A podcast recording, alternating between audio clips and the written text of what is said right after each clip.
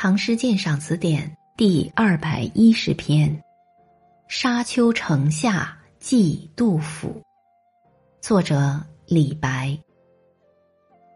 我来竟何事？高卧沙丘城。城边有古树，日夕连秋声。鲁酒不可醉。齐歌空负情，思君若问水，浩荡寄南征。李白与杜甫的交易是中国文学史上珍贵的一页。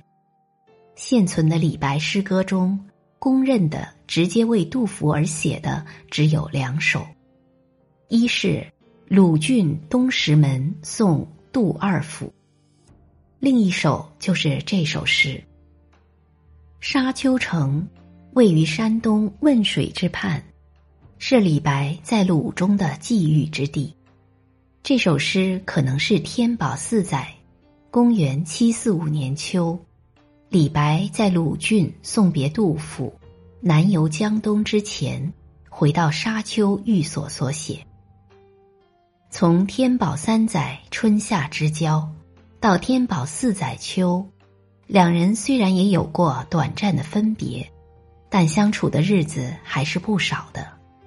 现在诗人送别了杜甫，从那种充满着友情与欢乐的生活中，独自一人回到沙丘，自然倍感孤寂，倍觉友谊的可贵。此诗。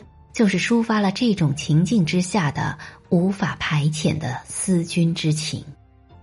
不过，值得注意的是，诗人一开始用很多的笔墨写我、我的生活、我的周围环境，以及我的心情。诗的前六句没有一个“思”字，也没有一个“君”字，读来大有山回路转。莫之所至的感觉。直到诗的结尾，才豁然开朗，说出“思君”二字。当我们明白了这个主旨之后，再回过头去细味前六句，便又觉得无一句不是写思君之情，而且是一联强似一联，以致最后不能不直抒其情。可以说，前六句之烟云，都成了后二句之烘托。这样的构思，既能从各个角度用各种感受为诗的主旨叙事，同时也赋予那些日常生活的情事以浓郁的诗味。诗劈头就说：“我来竟何事？”这是诗人自问。其中颇有几分难言的恼恨和自责的意味，这自然会引起读者的关注，并造成悬念。高卧沙丘城，高卧实际上就是指自己闲居乏味的生活。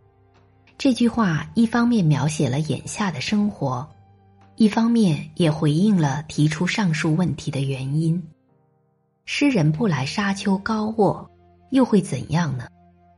联系尸体祭杜甫，联系来沙丘之前和杜甫相处的那些日子，答案就不言而喻了。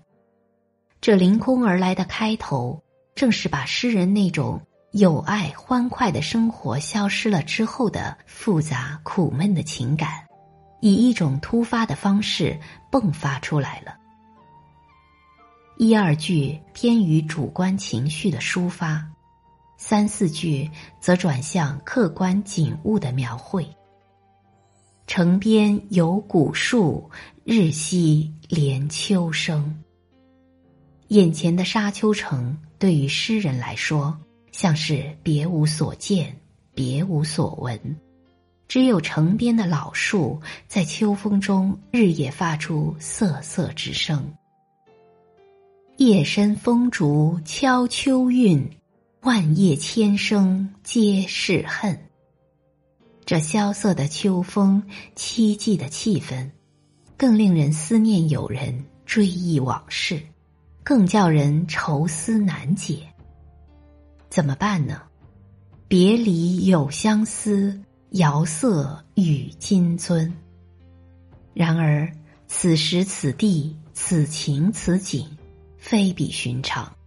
酒也不能消愁，歌也无法忘忧。鲁。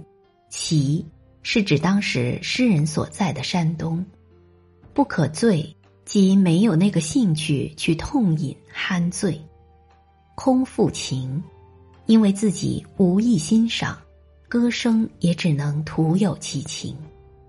这么翻写一笔，就大大加重了抒情的分量，同时也就逼出下文。汶水发源于山东莱芜。西南流向，杜甫在鲁郡告别李白，欲去长安。长安也正位于鲁地的西南，所以诗人说：“我的思君之情，有如这一川浩荡的汶水，日夜不息的紧随着你悠悠南行。”诗人寄情于流水，照应诗题，点明了主旨。那流水不息、相思不绝的意境，更造成了语尽情长的韵味。这种绵绵不绝的思情，和那种天边看绿水，海上见青山，兴罢各分袂，何须醉别言的开阔洒脱的胸襟，显示了诗人感情和格调的丰富多彩。在中国古代诗歌的发展中，古体先于律体，但是我们也会看到，当律体盛行的时候，对于古诗的写作也不无影响。例如李白的这首五言古诗，全诗八句，中间四句虽非工整的对仗，但其中部分词语的对仗以及整个的格式，都可以见到律诗的痕迹。这种散中有对、古中有律的章法和句式，更好的抒发了诗人纯真而深沉的感情，也使得全诗具有一种自然而凝重的风格。本篇鉴赏文作者赵其君。